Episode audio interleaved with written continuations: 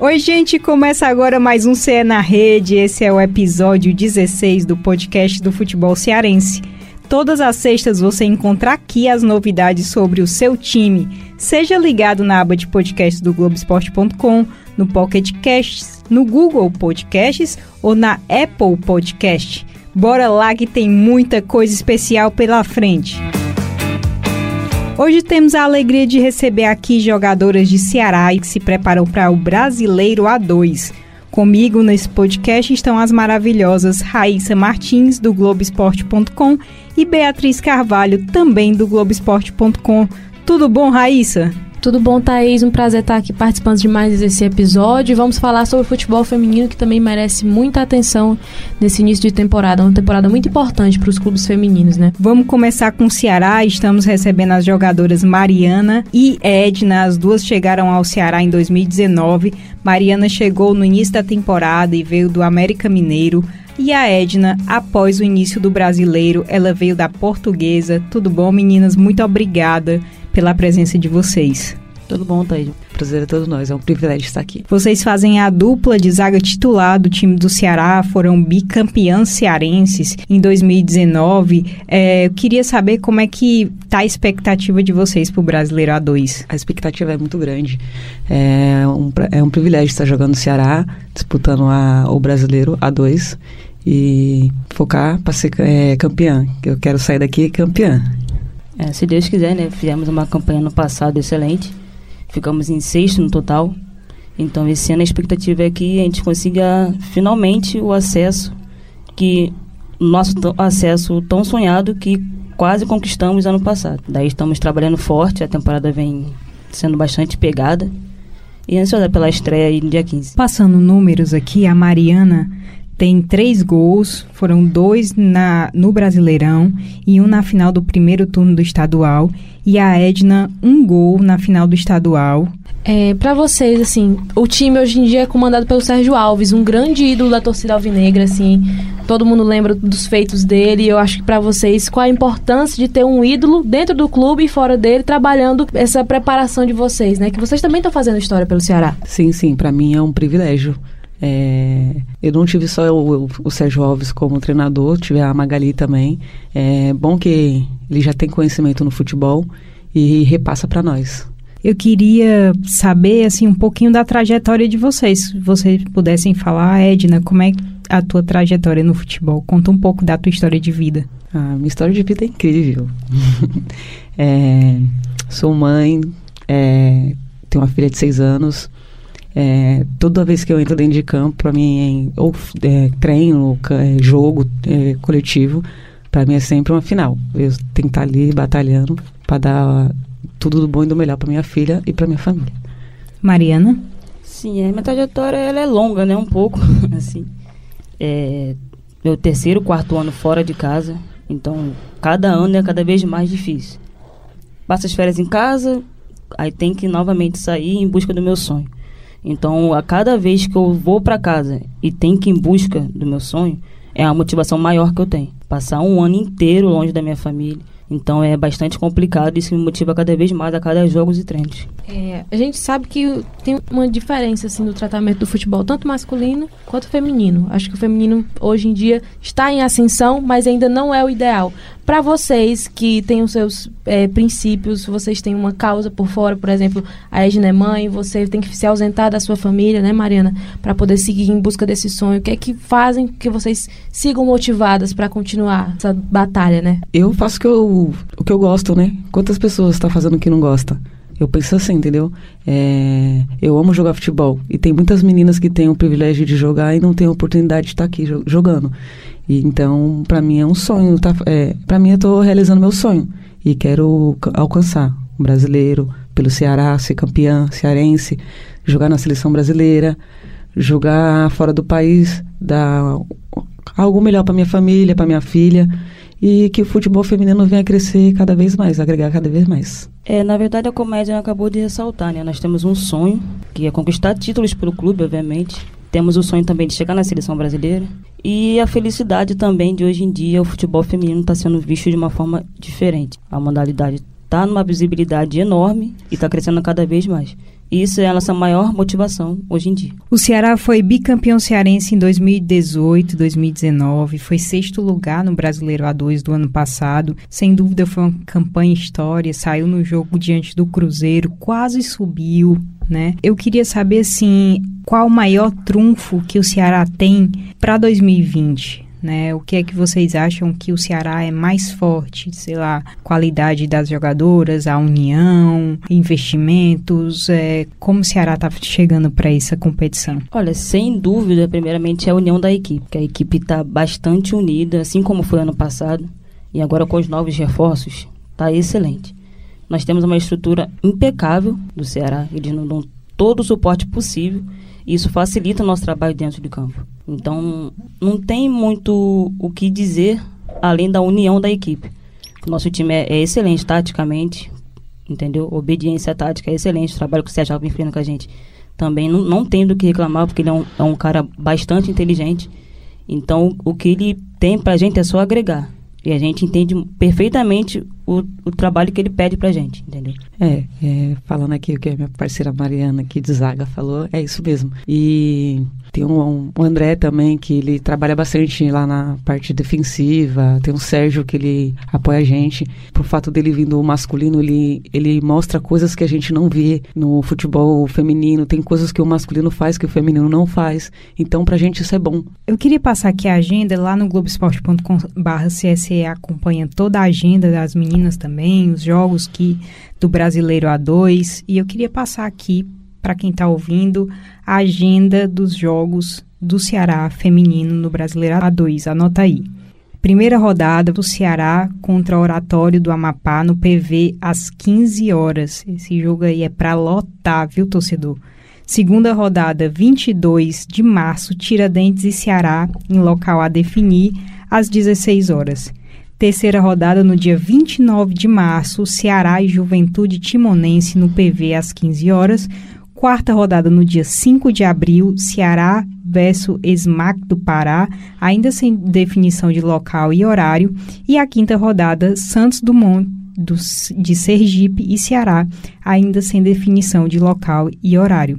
Lembrando que aqui no globesport.com/ce a gente vai acompanhar todos os jogos das meninas, tudo a preparação dela para os jogos, é, pós-jogo, enfim, vai ser uma cobertura bem interessante, tá? É, meninas, depois de toda essa, reflexão de vocês, o que é que vocês esperam para 2020? É, assim, mais para encerrar o papo aqui, porque a torcida do Ceará tem abraçado bastante vocês. É muito bacana o trabalho que o Ceará faz com vocês, né? Tem o Instagram, tem sempre a divulgação dos jogos e faça um convite pro torcedor, né, para apoiar mais essa causa, para poder estar junto com vocês, porque é isso que a gente quer, né, a valorização do futebol feminino. É, fico muito feliz. Joguei o Cearense, tinha tanta torcida, tanta torcida que eu falei assim, nossa, que bonito. Elas foram só um monte de mulher assim. E primeira vez que eu tinha visto no futebol feminino um monte de mulher na torcida e espera aí que a torcida venha nos apoiar, nos, nos incentivar no jogo aí. Vem a torcida, venha conosco. Fala, torcedor alvinegro. Aqui é a Mariana, zagueira do Ceará. Venho convidar todos vocês para nos presentear na nossa estreia do Brasileirão. Conto com todos vocês lá. Abraço. E olha só, o Ceará acabou de me passar a informação de que vai, vai ser o mesmo molde de entrada de sócio também no jogo feminino. Isso é muito legal se você é sócio torcedor do Ceará. Hoje o Ceará está com mais de 21 mil sócios adimplentes se é sócio do Ceará. Vai lá no jogo das meninas, vai lá apoiar elas, tá? E só um adendo, Thaís, que pro torcedor do Ceará que quiser comparecer aos jogos do futebol feminino, não precisa fazer check-in, né? Então é mais uma facilidade que eles podem encontrar para poder apoiar o futebol feminino do, do seu time de coração. Vou passar aqui para vocês o elenco do Ceará para essa competição.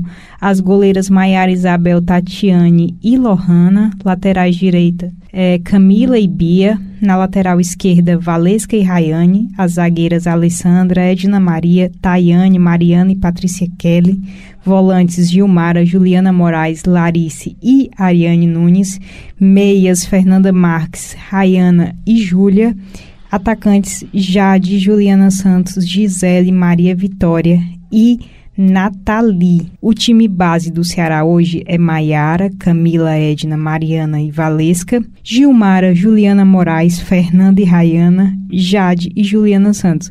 É bom pontuar que a Gilmara estava até comentando antes da gravação que é uma jogadora que eu falo com ela desde 2000 e não sei quando, 2012, porque ela jogava no Calcaia e é bom ver a Gilmara hoje no Ceará aí disputando o Brasileiro A2 também, assim como eu acho que é a importância, a gente tem que pontuar a importância do Calcaia também para o fortalecimento do futebol feminino, foi um, um time, né, que muito importante no cenário cearense para a consolidação do futebol feminino, para manutenção também, porque a gente cobria o Calcaia também, era um grande clube é, nacionalmente falando. Hoje a gente vê o Ceará e o Fortaleza também é, indo para o cenário nacional. É muito bom ver esse crescimento. E o Calcaia segue sendo o melhor ranqueado na categoria do futebol feminino. Demonstra a importância que o Calcaia tem aqui para o futebol do estado. É muito bom ter um CE na rede inteiro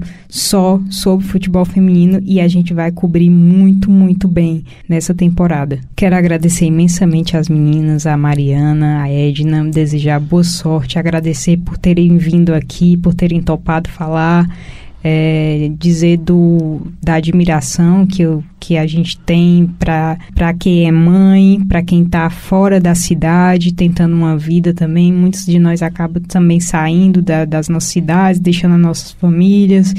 E tudo que a gente pode desejar aqui é sorte, contem conosco. É um privilégio estar aqui. Eu que agradeço e que nós podemos vir mais e mais e obrigado por tudo. Esperamos vocês também lá no jogo, viu? Sim. Vamos estar tá lá. Obrigada. E agora a gente tem uma convidada mais que especial, é a nossa colega Cíntia Barlem. Ela que é do podcast A Dona do Campinho, a Cíntia no Globoesporte.com ela é responsável pela cobertura de futebol feminino. É uma pessoa que a gente admira muito. Bem-vinda, Cíntia, para falar um pouquinho do Brasileiro A2.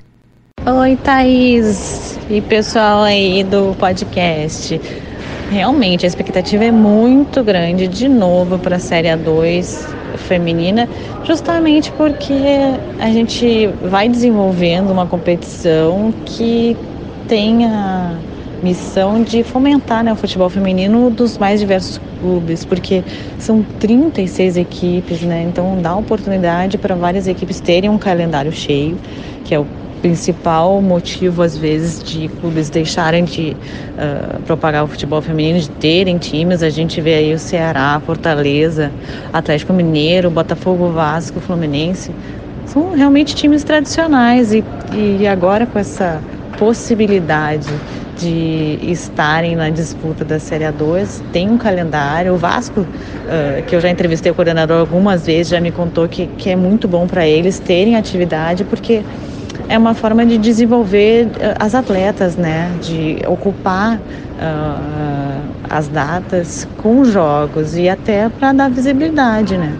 Dar visibilidade para a modalidade também em outras séries, assim como no masculino. Quem sabe um dia a gente tenha também uma, uma terceira divisão, por exemplo, na Alemanha, a gente tem quatro divisões no futebol feminino. Então, é um sonho, mas quem sabe a gente avance, já é um, um grande começo, né? A gente que já teve essa competição, a gente vai ter de novo esse ano com novas perspectivas, então eu, eu espero uma evolução. Eu acho que no ano passado a qualidade, eu acho que não ficou uh, uh, de acordo com o esperado, né?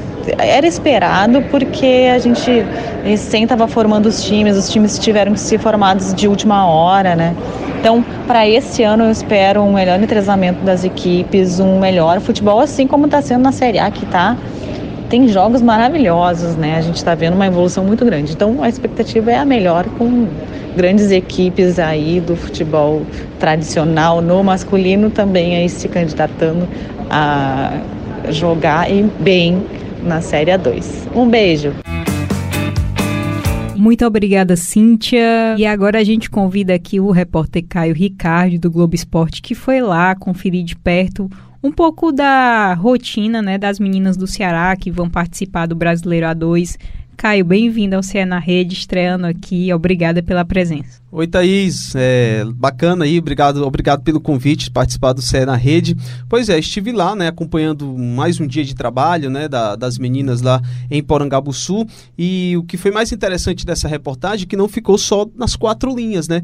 Eu tive a oportunidade de ir até a casa das atletas. O, o clube, como a gente sabe, né, nos últimos anos, nos três últimos anos, tem dado total apoio e estrutura. É, quando eu falo isso, eu falo do, do Ceará. E eu fui na casa e 20, cerca de 20 atletas, né, as, aquelas que não são é, cearenses, né, ou, ou, que são cearenses, mas têm a família no interior do estado, então elas moram juntas. Então, o que deu para perceber é que realmente são garotas comprometidas, é, algumas ainda com pouca experiência, mas com esse sonho, né, esse desejo de jogar futebol, de crescer profissionalmente. Então, foi uma resenha muito legal. É, eu pude conhecer é, o jeito, né, da, de cada uma. Tipo, eu entrei nos quartos e acompanhei lá um, um bate-papo com elas, fiz um bate-papo com elas, tipo, tem aquela que é mais calada, tá ali lendo um, um, um livro que fala sobre Jesus, tá lendo a Bíblia.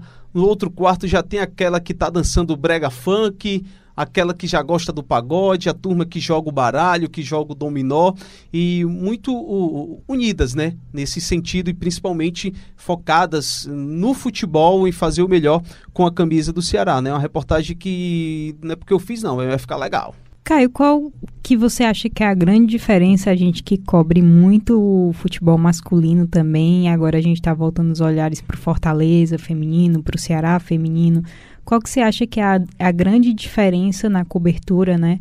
E como deve ser também a nossa cobertura para 2020?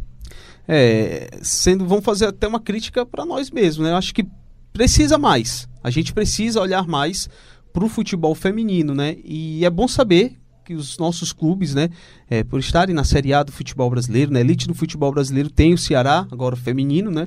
Já começou antes do Fortaleza e agora também o Fortaleza, que vai tentar também dar esse apoio, se estruturar no futebol feminino.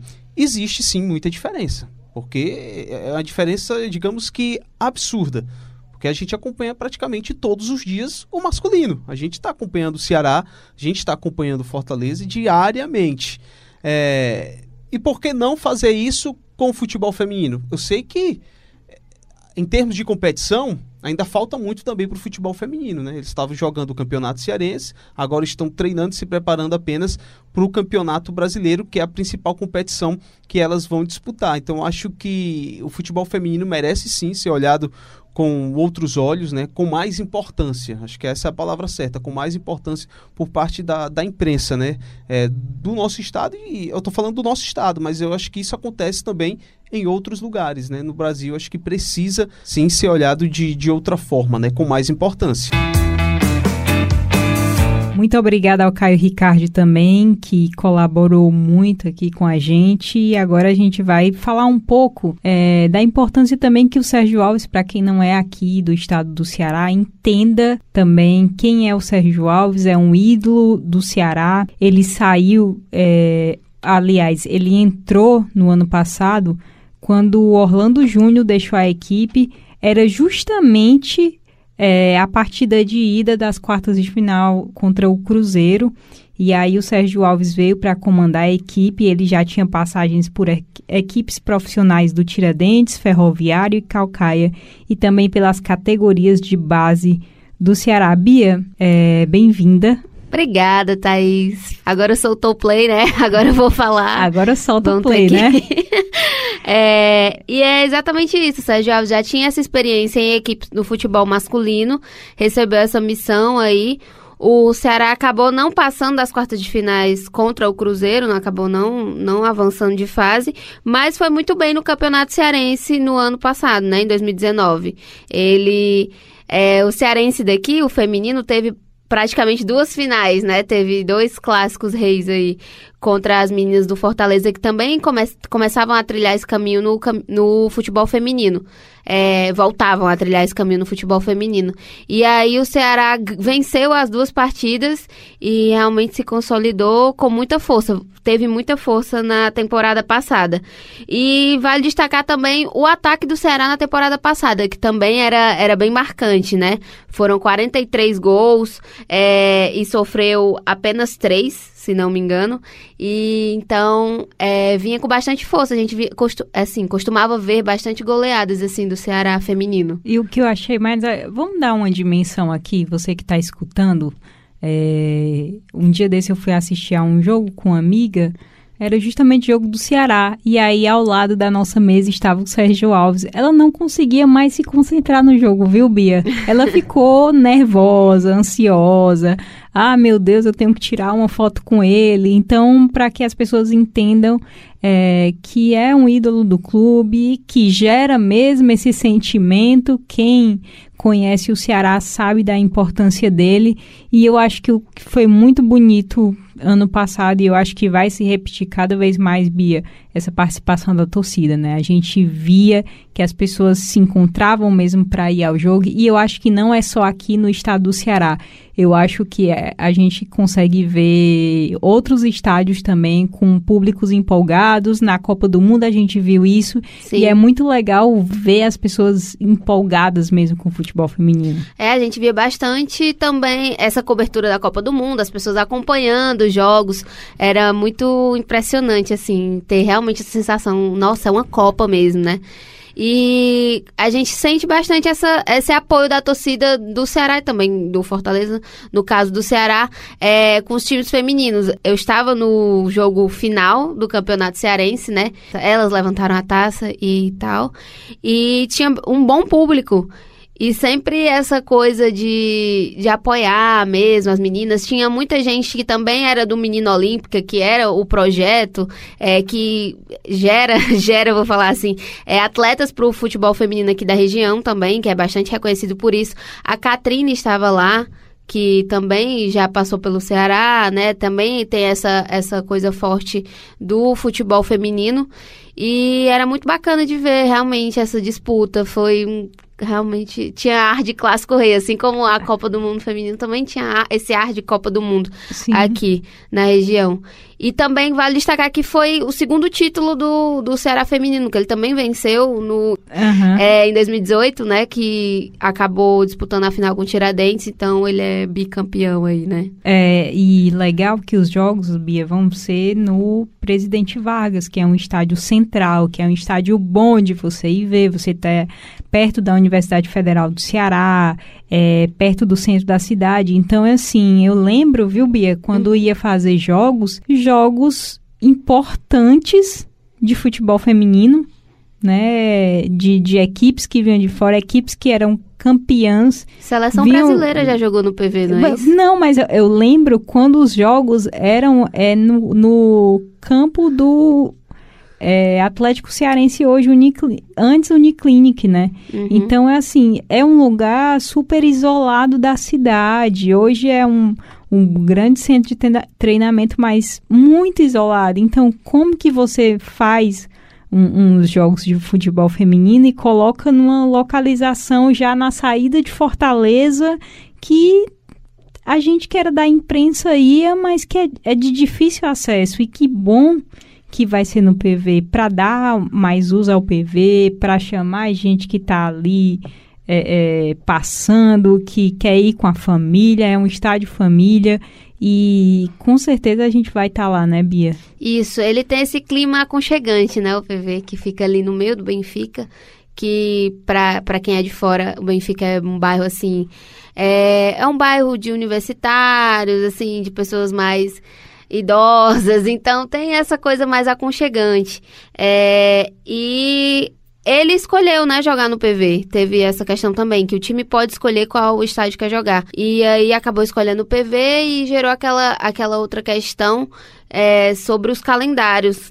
distribuídos pela CBF, né, dos jogos, que acabou a, a antiga estreia do Ceará, que ia ser no PV, é, bateria com um jogo do, do masculino também do Ceará, que seria contra o esporte pela Copa do Nordeste, não é isso? Isso. E aí é, gerou um certo conflito, assim, né? Porque a gente quer muito ver o apoio da torcida para as meninas do Ceará.